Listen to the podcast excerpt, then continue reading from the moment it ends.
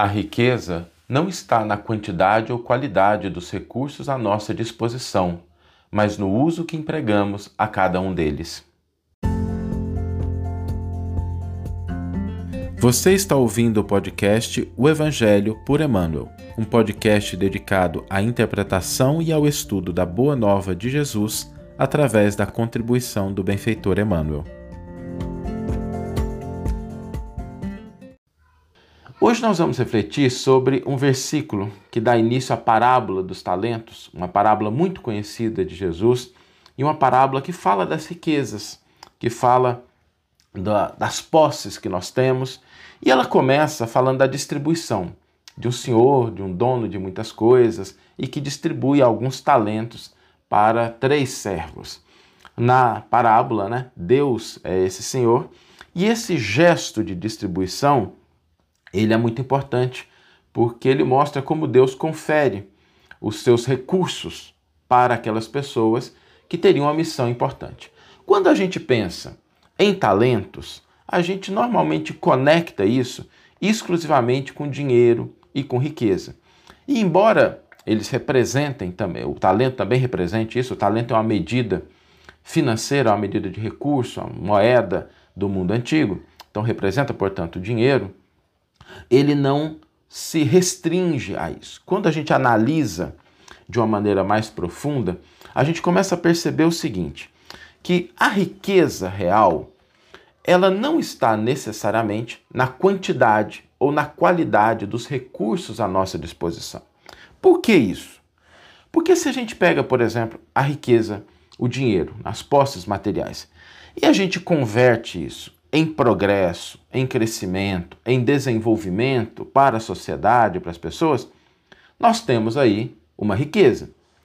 Mas, por outro lado, vamos imaginar que a gente tome os recursos financeiros e, ao invés de empregá-los no progresso, no crescimento, a gente os use na, no egoísmo, na sovinice, na satisfação exclusiva das nossas paixões.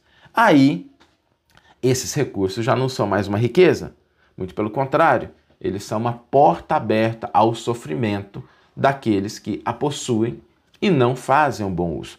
Por isso, quando a gente pensa em recurso, em riqueza, lembremos-nos sempre que isso é uma conjugação de dois elementos: aquilo que está à disposição, aquilo que está em nossas mãos e o uso que empregamos, o uso que fazemos desses recursos. Por isso, quando a gente vai falar do que a gente pode multiplicar, a gente pode multiplicar várias coisas e não só os recursos materiais. A gente pode multiplicar a inteligência, aumentando para que ela se torne um recurso para aumentar a cultura, para que ela afaste a ignorância. A gente pode utilizar a nossa alegria.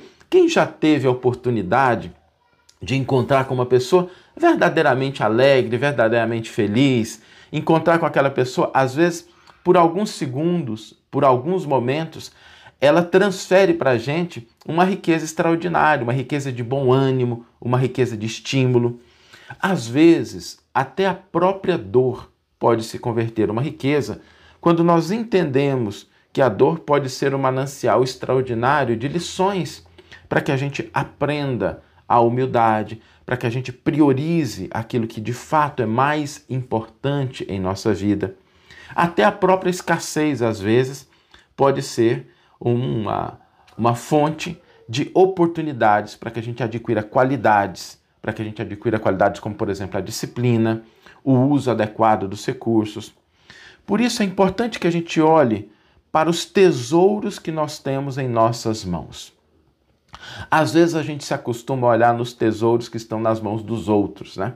Tem até um ditado que diz que a grama do vizinho é sempre mais verde, porque às vezes a gente acostuma a olhar mais para o que as outras pessoas possuem de beleza física, de recursos materiais, de possibilidades, de virtudes, e a gente às vezes se esquece de olhar para o recurso que nós temos na nossa mão, para o tesouro que nós temos em nossas mãos, e a gente age como a pessoa da parábola que, por não compreender, enterra e não multiplica. A gente, eu, eu me lembro sempre de uma história, já contei aqui uma vez, mas vale a pena ser lembrado, é uma história muito singela, mas muito significativa, de um menininho dos seus 11 anos que ele tinha paralisia, ele não conseguia movimentar os, o corpo direito, ele não conseguia correr, se movimentava com muita dificuldade. E a mãe dele era uma lavadeira, ganhava a vida lavando roupa distante. E todos os dias ela saía de casa, ia, trabalhava, o filho ficava em casa, ela se desempenhava das atividades, voltava no fim do dia.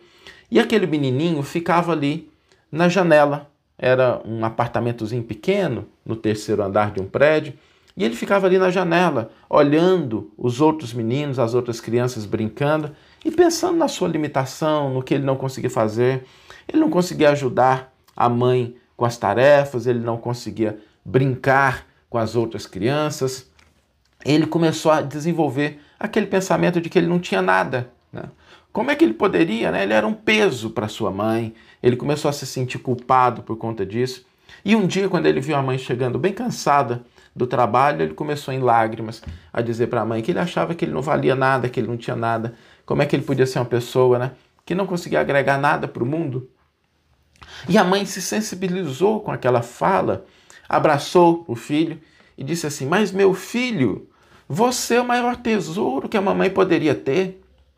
Ele olhou assim assustado e falou assim: Mas por que, mamãe? Eu não tenho nada, eu não consigo fazer nada. E ela disse: Não, meu filho.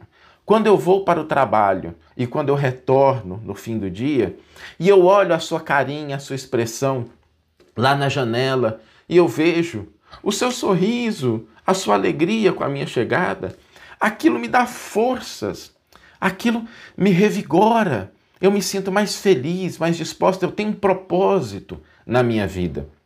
Você, meu filho, é o maior tesouro que eu poderia esperar que a vida me desse.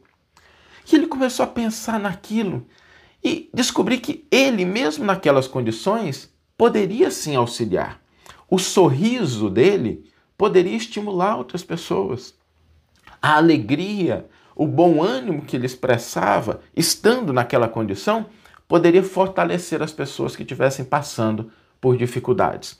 E a partir daquele dia, essa criança começou a se colocar todos os dias na janela, sorrindo para os transeuntes que passavam andando.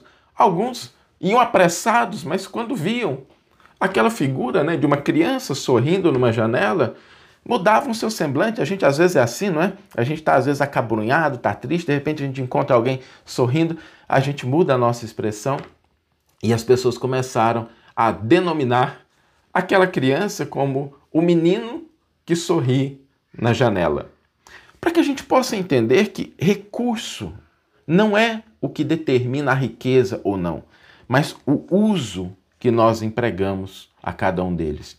E quando a gente fala desse uso, é preciso que a gente entenda qual é a lei que converte recursos em tesouros. Aquilo que Deus nos proporciona em verdadeira riqueza. E a lei que estabelece isso é a lei da multiplicação e do compartilhamento.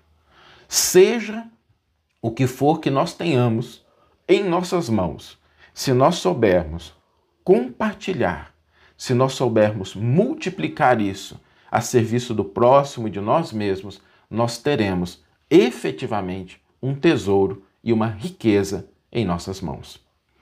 Vamos ler agora a íntegra do versículo e do comentário que inspiraram a nossa reflexão dessa manhã.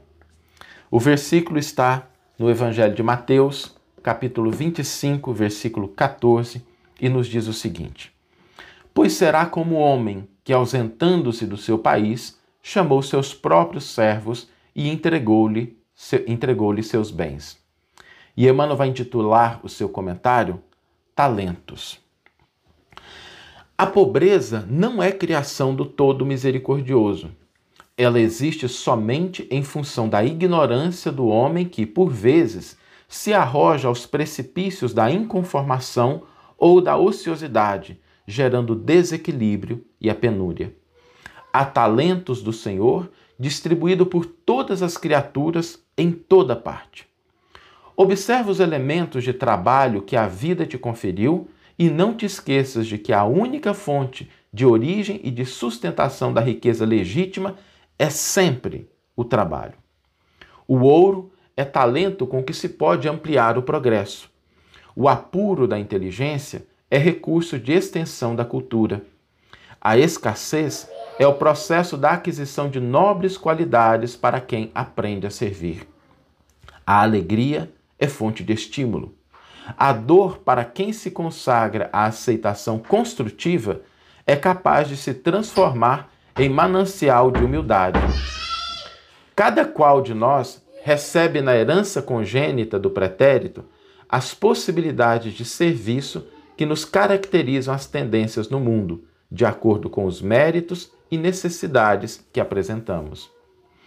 Em razão disso, é indispensável saibamos aproveitar o tempo, qual deve, desculpa, qual deve o tempo ser utilizado, de vez que os dias correm sobre os dias, até que o Senhor nos tome conta dos créditos que generosamente nos emprestou. Usa a compreensão para que a fortuna terrestre te não prenda nas teias da sovinice e para que a carência de ordem material não te encarceres nas labarezas da rebeldia. A abastança que se desmanda no egoísmo e a provação que se perde na delinquência encontram-se desamparadas por si mesmas nas veredas do mundo. Derrama o tesouro de amor que o Pai Celestial te situou no coração, através das bênçãos de fraternidade e simpatia, bondade e esperança. Para com os semelhantes em qualquer grupo social no qual te vejas, serás invariavelmente a criatura realmente feliz sob as bênçãos da terra e dos céus.